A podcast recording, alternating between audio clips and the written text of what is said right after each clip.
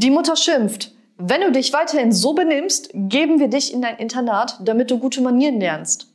Darauf antwortet der Sohn, kann ich diese Manieren denn nicht zu Hause lernen?